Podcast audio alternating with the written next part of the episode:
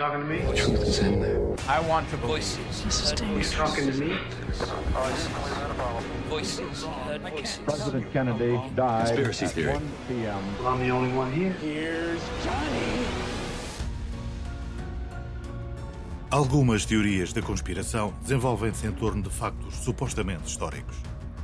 Acontecimentos que ocorreram alguns no tempo. Uma das técnicas usadas para fazer passar a mensagem é a acumulação de personagens, datas e nomes de organizações. Este modus operandi permite, por um lado, adicionar ritmo à narrativa e, por outro, dificultar a confirmação das fontes. Este foi, por exemplo, um dos métodos utilizados por Thomas Cohen, responsável em 2020 pela disseminação da principal teoria da conspiração sobre a Covid-19 e as redes 5G. Se não sabe do que estamos a falar, procure na sua plataforma digital pelo episódio número 4. Em 1999, começou a circular em fóruns de discussão mais ou menos obscuros uma teoria que tem vingado até aos dias de hoje. Tal como dizia António Aleixo, para a mentira ser segura e atingir profundidade, tem que trazer à mistura qualquer coisa de verdade. No caso concreto desta teoria, há de facto alguns elementos que aconteceram na realidade e que envolvem a CIA, a máfia e o Vaticano. A história começa com Albert Vincent Caron, um detetive da polícia de Nova York que mantinha relações de amizade e comerciais com a máfia italiana. Entre o rol de amigos contavam-se Vito Genovese, Sam Giancana, Santos Traficante, Joy Colombo e Pauli Castellano. Se por acaso ouviu o episódio número 67 sobre as relações históricas da CIA com o comércio e do tráfico de drogas, estes nomes não lhe serão estranhos. De facto, uma das principais funções de Caron no New York Police Department era atuar como bagman na proteção dos carregamentos de drogas da CIA para as várias famílias da máfia. Para Mike Rupert, autor de From the Wilderness, Albert Caron era também amigo de Bill Casey, que foi diretor da CIA durante o governo de Reagan.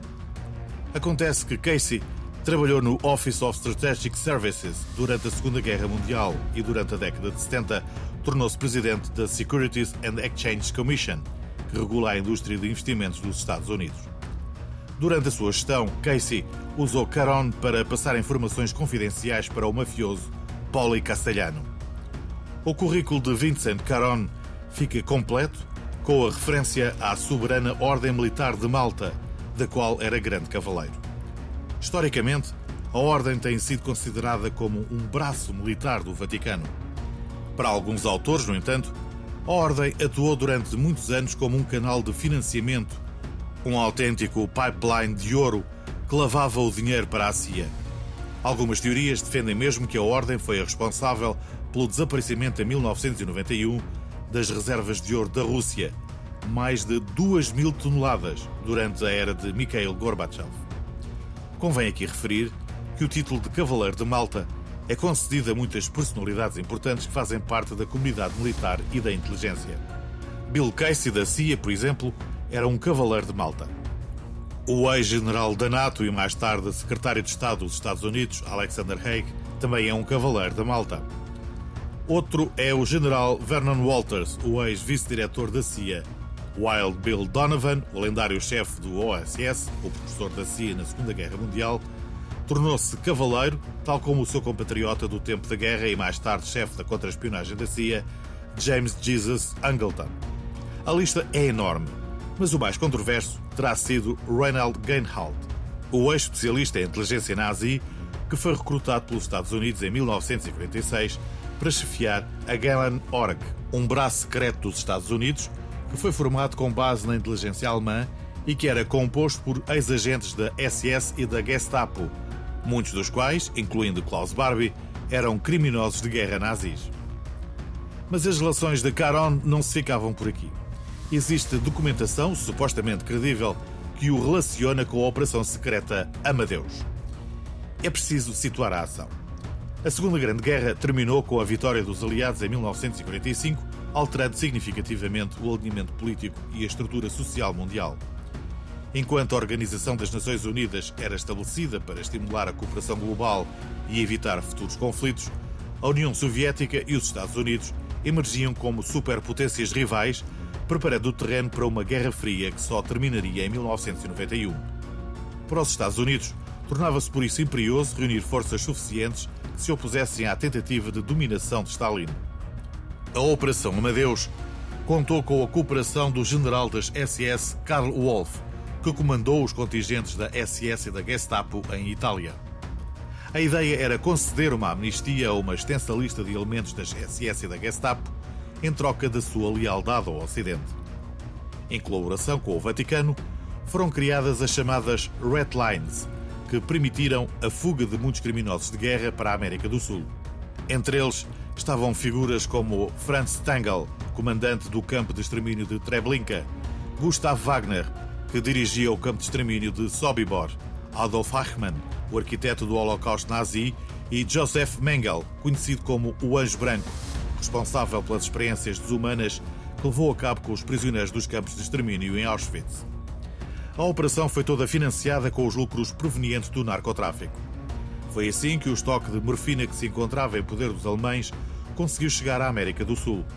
Mas não foi apenas a droga a sair do continente europeu. Segundo alguns testemunhos, a maior parte do ouro alemão também seguiu viagem, bem como uma enorme quantidade de notas falsas que tinham sido forjadas nos campos de concentração. A recepção destes excedentes de guerra, por assim dizer, foi feita pela máfia italiana que na altura já detinha importantes posições em alguns países da América do Sul. Não era a primeira vez que esta relação promíscua se tinha concretizado. Com efeito, há quem garanta que o desembarque das tropas aliadas na Sicília se deveu à colaboração dos mafiosos Lucky Luciano e Vito Genovese. Para Charles Heigman, autor do livro Trading with the Enemy, o elo de ligação entre a CIA e a máfia italiana e o narcotráfico tinha um nome: Albert Vincent Caron tinha sido ele a mediar os negócios altamente lucrativos que se realizaram durante e principalmente depois do desfecho da Segunda Guerra Mundial. Negócios tiveram o seu epílogo anos mais tarde com o escândalo do Banco Ambrosiano, que ligava o Vaticano à loja P2 e do qual também já aqui falamos. Ao longo dos anos, têm sido muitas as tentativas de relacionar a Igreja de Roma com todas estas atividades menos lícitas um suposto envolvimento da Opus Dei com a Ordem de Malta, o grupo Bilderberg e empresas de fachada que se dedicam ao tráfico internacional de armas, tem sido apontado como uma das faces menos visíveis de um povo com tentáculos nos cinco continentes. Nick Tosches é um dos autores que não tem dúvidas desse envolvimento. No livro Power on Earth, Nick traça uma linha temporal que tem o seu início em Albert Caron, deduzindo que, à sombra de uma suposta luta anticomunista, o Vaticano tem cooperado com organizações que de católicas têm muito pouco. Alberto Caron morreu em 1990 em circunstâncias estranhas. Até aos dias de hoje, ainda se discute a real identidade deste coronel do Exército, que foi agente da CIA, colaborou com a máfia e serviu de elo de ligação entre as tropas aliadas e o Terceiro Reich. Para muitos teóricos da conspiração, Caron não passava de um nome, nunca tendo existido na realidade.